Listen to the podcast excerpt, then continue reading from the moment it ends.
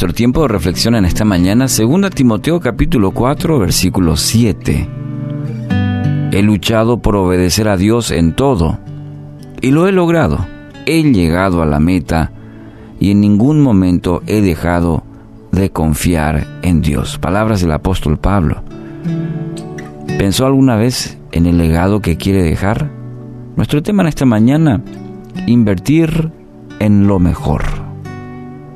En el pasaje de hoy Pablo compara la vida del creyente con una carrera. Y debemos entender que la vida cristiana es una maratón, es decir, de resistencia, y no una carrera de velocidad.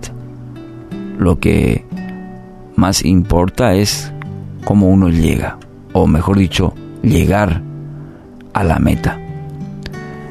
Se cuenta que Alejandro el Grande, consciente de la brevedad de la vida, encontrándose ya al borde de la muerte, convocó a sus generales y les comunicó sus tres últimos deseos.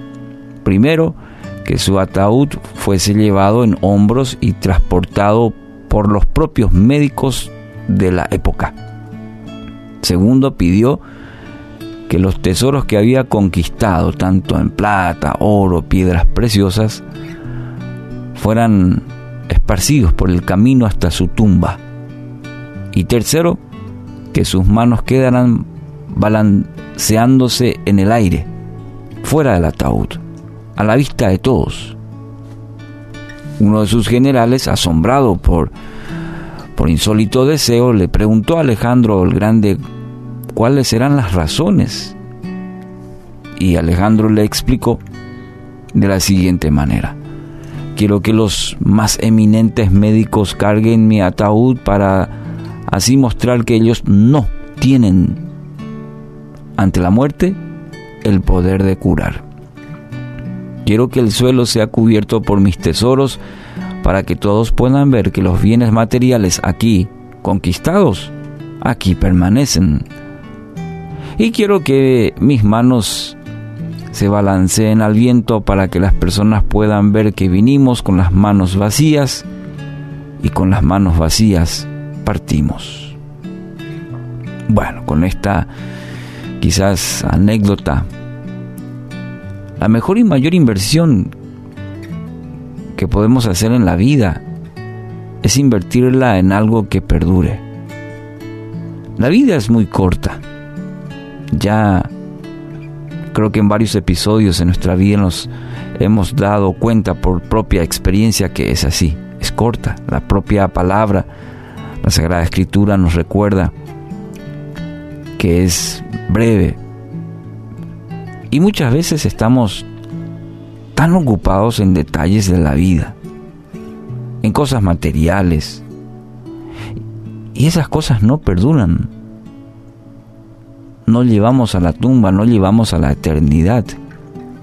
Pero la gente sigue ocupada, afanándose en cosas de la vida, sobre todo en cosas materiales. Pero invertir en lo eterno y dejar ese legado, por ejemplo, a su generación, esa sí es una sabia decisión. Y la palabra nos anima a ello el apóstol Pablo ya hacia finales de,